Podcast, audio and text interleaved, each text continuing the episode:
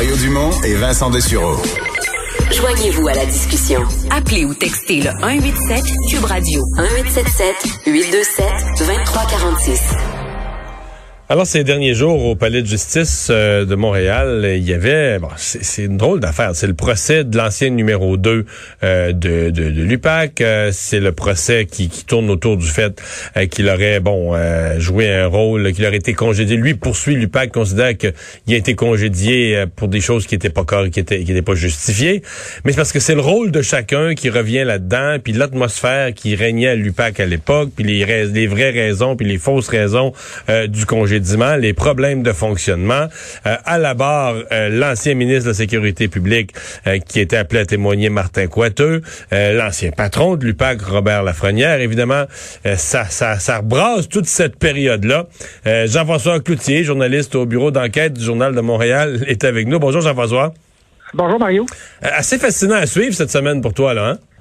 Euh, oui, en fait, je te dirais, ben, ben, ben, honnêtement, beaucoup plus intéressant que ce que j'aurais pensé. Euh, ah oui? Ça a été annoncé un peu à la fin de la semaine dernière là, que on devait entendre Robert Lafrenière. Donc, les, les, les médias étaient là au début un peu pour euh, entendre ce que ce que Robert euh, Lafrenière avait à dire. Donc, on s'attendait, euh, moi, je m'attendais bien honnêtement à une ou deux journées là où on serait présent, puis après ça, ce serait plus euh, technique là sur le congédiement, tout ça. Mais vraiment, c'est un procès qui est, qui est qui est beaucoup plus intéressant. On attend beaucoup de choses, effectivement, Mario, là, sur le fonctionnement de l'UPAC et, quand on a des, des, des, gens comme Robert Lafrenière et Martin Coiteux qui sont appelés à témoigner pendant de longues heures ben on, on, apprend forcément des choses assez intéressantes sur le fonctionnement du gouvernement et sur le fonctionnement euh, de, de l'UPAC, qui est quand même un organisme extrêmement important. Ouais. Et il n'y a pas vraiment de... On en sort avec pas vraiment de doute sur le fait que ça allait plus du tout à l'UPAC depuis quelques années. Là.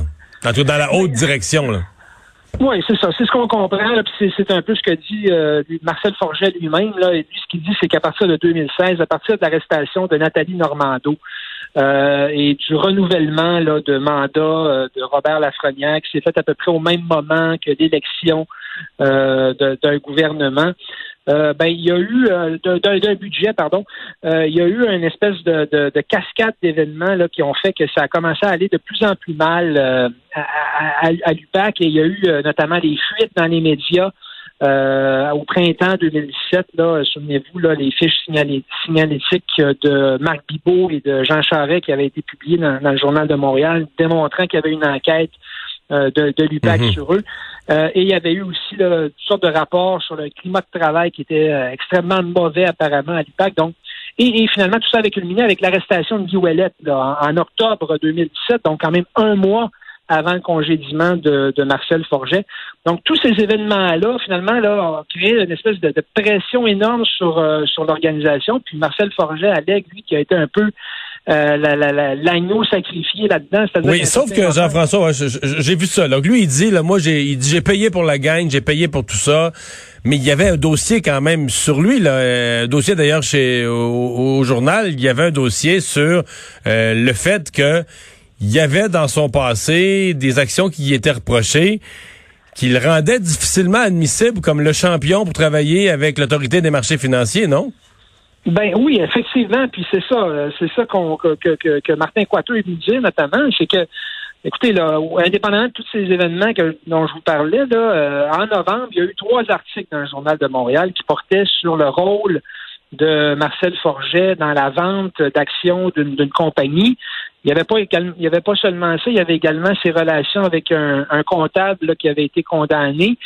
Euh, et il y avait également euh, une histoire de condo, là, un projet là, de, de, de, de M. Forget d'acheter des condos commerciaux au centre-ville de Montréal alors qu'il était numéro 2 de l'UPAC. Donc, il y avait quand même trois éléments là, euh, qui faisaient en sorte que on pouvait à tout le moins là, se questionner sur, sur certains comportements euh, de Marcel Forget, du moins c'est la, thèse un peu là, du gouvernement du Québec, qui dit que euh, Martin Coiteux l'a dit très, très clairement. Il dit si c'était à refaire aujourd'hui, je referais la même chose. Donc, euh, l'ancien ministre est convaincu, lui, euh, que les, trois articles du Journal de Montréal étaient suffisants euh, pour justifier le congédiement. Mais en même temps, départ de- ouais, mais en même temps, c'est ça, il l'a pas congédié. Ils disent, il a démissionné. Mais Martin Coiteux laisse entendre que s'il n'avait pas démissionné, l'idée de le, le congédier aurait pu être considérée, il aurait été sérieusement considéré. C'est un peu ça l'histoire.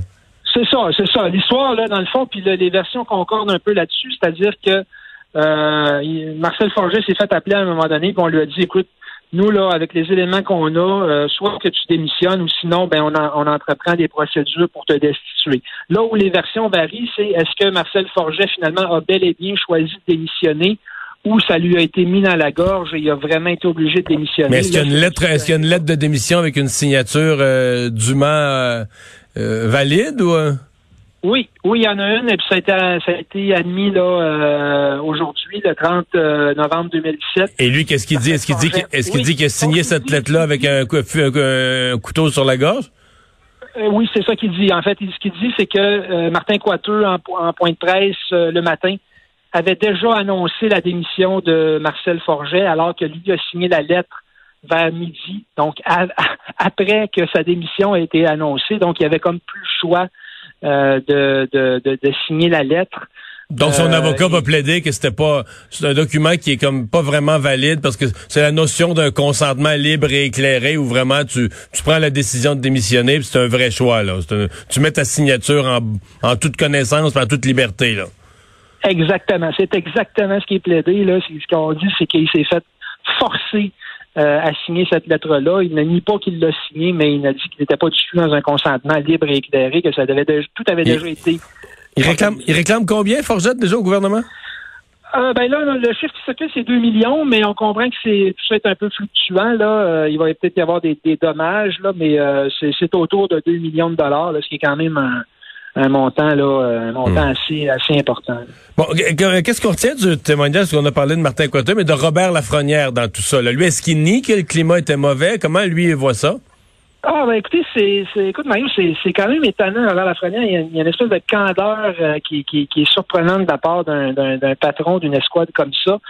Euh, il ne nie pas euh, certaines choses. Euh, lui, euh, ce qu'il a dit, c'est que pour lui, dans le fond, Marcel Forget, ses agissements, les articles du journal, c'était pas assez pour le le faire partir. Pour lui, il n'y avait pas de problème, mais euh, que les pressions sont venues là, du, du gouvernement du Québec. Puis lui dit qu'il a reçu un appel de Marcel Forget euh, le matin du 30 novembre, encore une fois, où Marcel Forget lui aurait dit qu'il démissionne. Puis là, c'est encore une fois là-dessus, il y a des versions sont un peu divergentes. C'est-à-dire que Marcel Forget lui dit qu'ils ont eu effectivement un appel à ce moment-là, mais qu'il n'a pas annoncé qu'il démissionnait. Puis euh, Marcel Forget là, euh, aurait dit là, que Robert Lafrenière, à ce moment-là, lui aurait dit bienvenue en politique et il aurait dit plus tard à quelqu'un d'autre que il aurait admis que le départ de Marcel Forget était dans le fond une espèce de, de, de, de- sacrifice politique là, qui avait été fait. Fait que sa version euh, allait, allait plutôt euh, à l'avantage de, de Marcel Forget.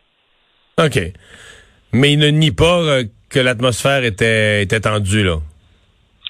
Il ne le nie pas, mais il semble un peu le banaliser, c'est-à-dire que ce qu'il dit, c'est que euh, bon, effectivement, il y avait un climat de travail qui était pas bon parce qu'il y avait des avocats qui travaillaient avec des, des gens qui étaient euh, qui n'étaient pas des avocats, donc ça menait à certaines tensions.